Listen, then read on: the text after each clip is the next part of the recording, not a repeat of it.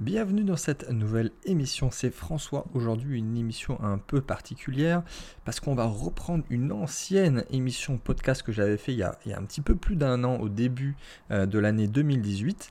Euh, une émission qui s'intitulait La crypto-monnaie dont personne ne parle avec un potentiel de 10 000%. Alors aujourd'hui, on va faire une sorte de de, mise à jour. On va essayer de voir tout ce qui s'est passé depuis cette émission, ce qui va euh, être mis en place par cette équipe, par ce projet.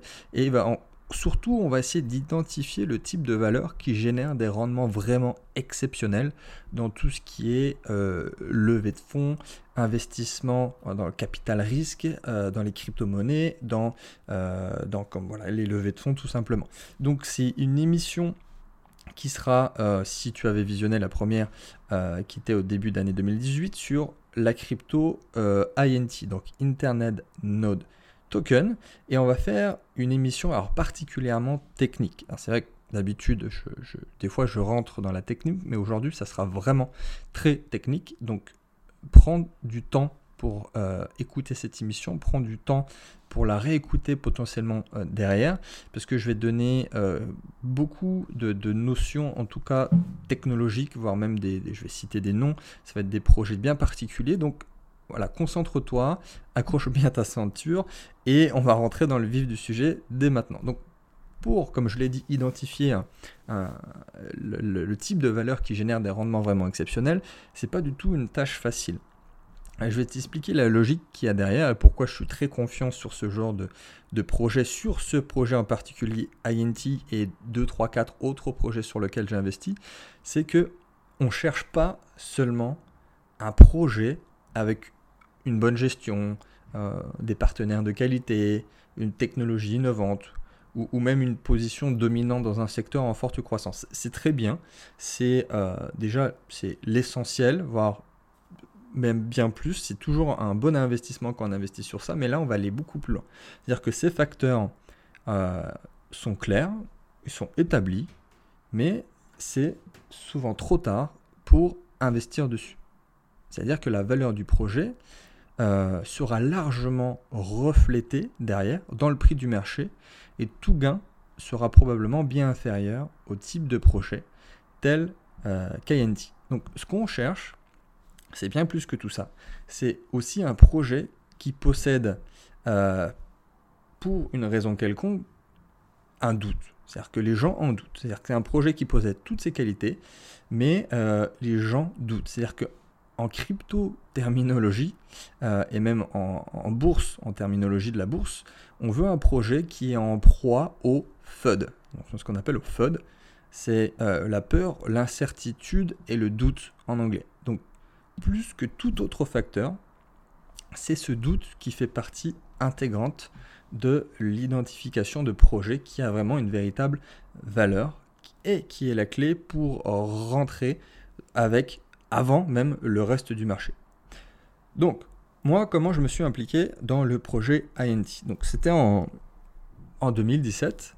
Euh, mes recherches de projets intéressants dans l'univers des cryptos m'ont amené à examiner des projets voilà, souhaitant appliquer la technologie de la blockchain au secteur de l'IoT, donc Internet of Things, les objets connectés, qui est pour moi vraiment un, projet, enfin un projet, un domaine, une thématique vraiment euh, assez incroyable et euh, qui devrait exploser. Donc je suis tombé sur un projet d'IoT chinois qui est appelé donc Internet Node Token.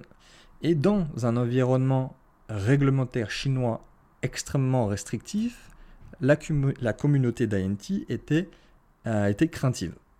Donc on commence à rentrer dans ce que j'expliquais tout à l'heure dans le FUD. Donc la communauté occidentale était, on va dire, furieuse euh, à cause du manque de communication, de marketing et de transparence qui était offert par l'équipe INT, qui était à prédominance chinoise, il faut le dire. Donc beaucoup de questions restaient sans réponse, et j'ai observé à ce moment-là et même au cours des mois qui ont suivi, l'implosion de la communauté INT dans le monde, aussi en France, sous le poids même de l'incertitude qui entourait le projet. Alors il y avait le prix qui continuait de chuter, et j'ai même vu des groupes, des conversations, voilà, surtout notamment sur Telegram, euh, qui venaient, qui repartaient. Euh, ils ne parvenaient pas vraiment à contenir le volume considérable de FUD qui bombardait les chaînes au quotidien. Donc c'est à ce moment-là que j'ai vu l'ingrédient clé que je cherchais euh, et qu'on a expliqué tout à l'heure. Donc à ce moment-là, et avec même les premières conversations que j'ai eues avec les, les, admins des groupes d'INT, je savais que j'avais pas affaire au type de projet qu'on trouve normalement. C'est-à-dire que l'équipe, déjà, était humble et réaliste, contrairement à la plupart des promoteurs de projets crypto. Et là, c'est déjà une première différence. C'est-à-dire qu'ils faisaient quasiment aucun marketing. marketing. Il n'y avait aucun battage euh, publicitaire, mais aucune promesse irréaliste. Mais ce qui m'a marqué, c'est la confiance. C'est-à-dire que c'était une sorte de, force tranquille et que eux-mêmes étaient sereins, ils seraient en mesure en fait de réaliser leur objectif pendant le bear market, c'est-à-dire pendant la phase où après que le marché soit écroulé, qui a duré plusieurs mois et, qui peut durer encore un petit peu de temps, mais ils avaient en fait prédit euh, lors de leur conférence du 1er février 2018 que, je cite, le marché va s'effondrer cette année et seuls les projets solides survivront. Donc avec le recul, même un petit peu avant, je vois maintenant que l'équipe d'INT préparait le, crash, l'éclatement de la bulle, avant qu'elle ne se produise, et ils avaient un plan clair euh, qui était en fait d'affecter toutes leurs ressources au développement du produit et aussi à l'adoption par, par l'industrie, ça on va revenir euh, derrière sur le sujet, avant le début du prochain bull market. À l'inverse de quasiment la majorité, la très grande majorité des projets crypto. Donc ils avaient un plan, ils l'exécutaient discrètement, ce que j'appelle la, technique du, sous-marin, et en toute confiance, en coulisses, euh, plutôt que de consacrer du temps et des efforts à bah, dissiper le FUD qui entoure le projet. Donc leur mentalité, c'était simplement, euh, on va arriver au bout de, bah, nos objectifs, au bout de, nos achievements, euh, et qui au final dissiperait finalement tous les doutes en temps voulu.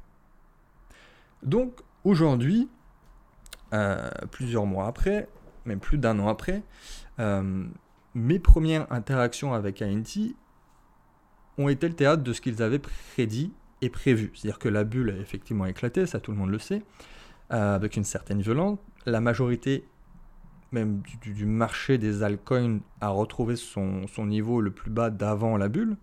Et eux, plutôt que de gaspiller les ressources, comme ils l'avaient prédit en fait, euh, les ressources de la société, de leur entreprise, pour faire de la pub ou pour faire du marketing, dans un marché baissier d'ailleurs, comme bon nombre des concurrents, ANT, ils sont tenus à leur plan ils ont visé bah, principalement à faire progresser leur technologie et à être adoptés dans une grande variété de secteurs de l'industrie chinoise prêts à l'adoption de l'IoT. On va rentrer dans les détails, mais déjà, si tu as compris ça, c'est génial parce que on a un marché qui est en pro-FUD, tout le monde a peur, mais tu as des tout petits projets comme ça qui vont mettre toutes leurs ressources, temps, énergie sur le développement. Et une fois que, ça repart de plus belle, ben, il n'y en a pas beaucoup du coup qui sont prêts, en tout cas au niveau de la technologie, pour exploser. Et c'était un peu le, le, leur vision et la mienne, c'est-à-dire qu'il fallait se positionner tranquillement pour le prochain boom, et notamment celui de l'IoT chinois. Il y a eu un rapport d'ailleurs euh, récent euh, qui était intitulé euh, L'IoT industriel en Chine, qui montrait que la Chine était prête à, mener vraiment le marché mondial de l'IoT industriel dans le futur. Et selon le rapport, il y avait presque 14 milliards d'objets connectés dans le monde d'ici 2025. Et la Chine, elle, et ça c'est important, représenterait un petit peu plus de 4 milliards de ces connexions, c'est-à-dire un tiers du marché mondial. Donc là aussi c'est intéressant de se positionner sur INT. Donc le marché des cryptos s'écroule. INT se positionne comme un acteur clé du prochain boom de l'IoT chinois et euh, poursuit, même de façon assez agressive, sa coopération avec des partenariats dans les secteurs euh, très très importants. On va les faire un par un. Le premier, c'est euh, leur fameux projet avec le routeur IoT. Donc c'est là qu'on commence à rentrer un peu dans la technique.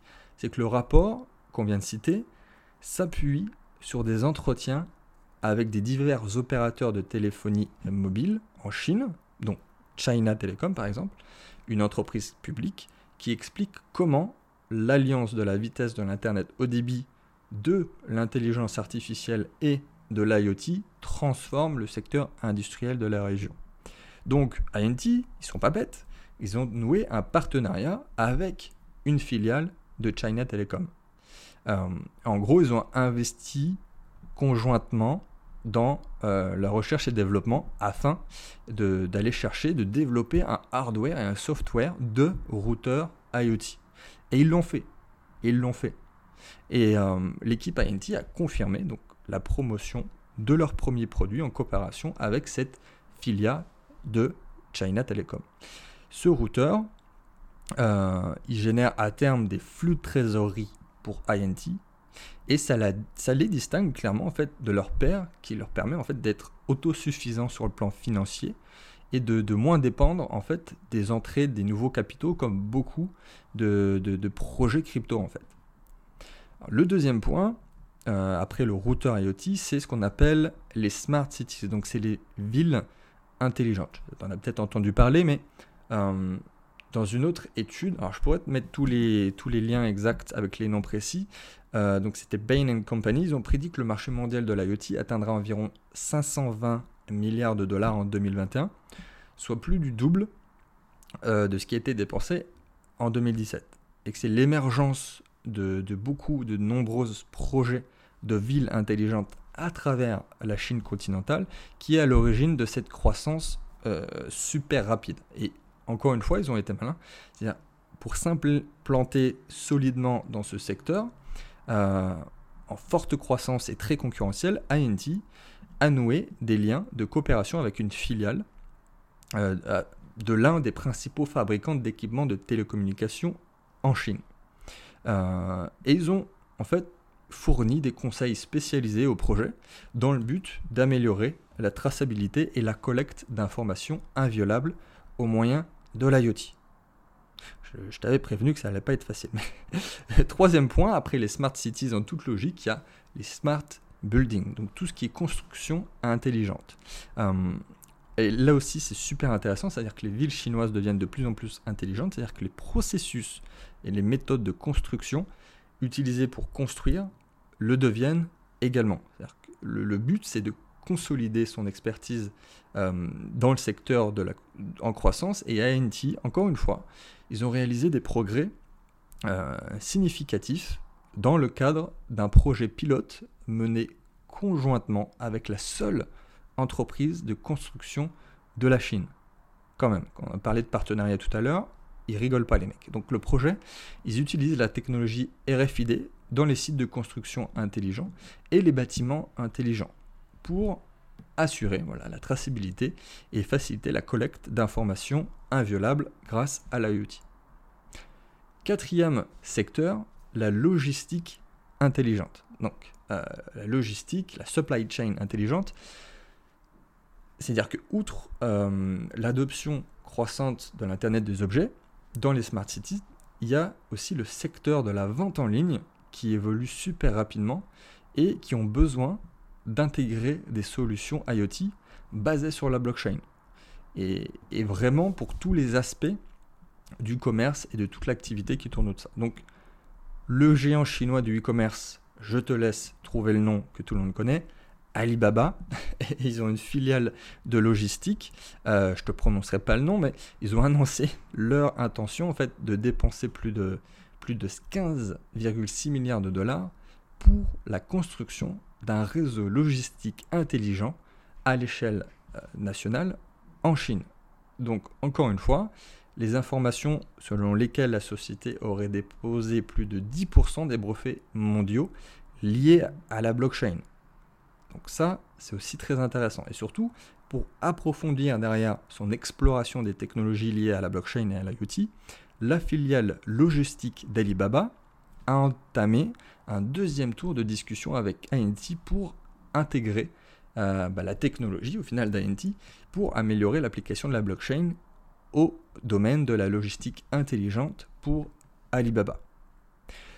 Donc rien que ça, c'est juste énorme. Après, il y a plein d'autres secteurs. Là, je me suis fait une liste, c'est juste impressionnant. Je ne vais pas toutes les citer parce que ça rimerait à rien et l'émission serait encore super, super chiante. Mais clairement, tout ce qui est accord, euh, tous les accords, les collaborations et coopérations, euh, c'est la base en fait de, comme on a dit tout à, l'heure, du fait que l'entreprise INT soit elle-même autosuffisante. Alors les collaborations en sont toutes à des différents stades d'avancement, euh, ça c'est clair. Il y en a qui sont déjà super avancés, d'autres ils en sont pour parler, mais il serait donc assez, moi le premier, optimiste de supposer que tous ces accords vont aboutir à des accords de partenariat. Euh, et ça montre clairement qu'INT, il traverse euh, le bear market actuel euh, avec la recherche d'opportunités d'adoption pour se positionner sur le marché chinois de l'IoT avant que celui-ci ne décolle. Donc, on est clairement dans l'investissement au bon moment pendant un FUD, clairement. On pourrait supposer d'ailleurs que la, plupart des, bah, des négociations qu'on vient de mentionner sont en attente de, la livraison de beaucoup de choses, notamment du routeur qui a été mis en place. Euh, et on peut assister en fait à une vague d'accords de partenariat qui ont été annoncés en 2018, euh, fin 2018, notamment grâce à la livraison officielle de leur mainnet.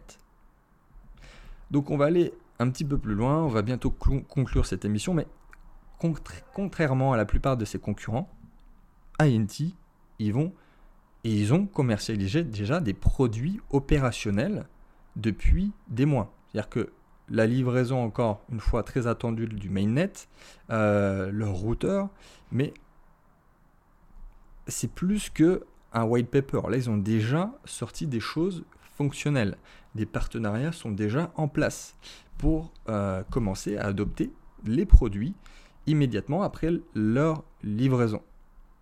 Donc compte tenu de, tous ces progrès euh, réalisés par INT depuis des mois, depuis 2018, 2017 même clairement, le niveau de FUD qui entoure le projet INT est non justifié, clairement. C'est-à-dire que là, les gens sont pas confiants, c'est la peur, l'incertitude et le doute, je te le rappelle. Donc c'est clairement pas justifié par rapport au projet INT en tant que tel. Donc au lieu de ça, on a et on voit un projet IoT relativement peu connu, voire même pas connu du tout, qui a traversé bah, le marché baissier, créé deux produits fonctionnels, qui ont négocié une longue liste de, partenaires et de possibles partenariats dans le futur avec des acteurs très sérieux et dans une grande partie des secteurs publics et privés en Chine. tu, tu tiens la conclusion que tu veux, mais c'est précisément ce que l'équipe INT a dit qu'elle ferait, il y a même plus d'un an, lorsqu'ils sont adressés à leur communauté. Et plutôt que de hyper le marché et d'annoncer euh, des, des, des, Lamborghini, des millions de vues par là, des to the moon par ici, INT, ils ont clairement averti euh, qu'un effondrement du marché allait se préparer, qui serait l'un des rares projets à survivre. Et bah, aujourd'hui, euh, INT, ils ont tenu leur promesse. Et ils vont sortir, en fait, ils vont ressortir de ce marché baissier, euh, non seulement en tant que survivant, mais surtout en tant que projet qui va euh, bah, jeter les bases pour tirer le meilleur parti des futurs cycles d'expansion de l'IoT et également du secteur de la crypto-monnaie. Alors dis-moi ce que tu en penses, euh, j'aimerais bien avoir ton avis, je sais que la communauté française de INT est, assez intéressante, qu'elle se développe beaucoup d'ailleurs, donc si tu es confiant à INT, mets-le moi, euh, si tu as besoin de réponses à tes questions, n'hésite pas, encore une fois je réponds à tout le monde, que ce soit euh, sur YouTube, par email ou sur les réseaux sociaux, donc laisse-moi ton avis, partage si tu es fan d'INT pour prêcher la bonne parole, euh, pour évangéliser. Et euh, ben, on se dit à très vite dans une prochaine émission.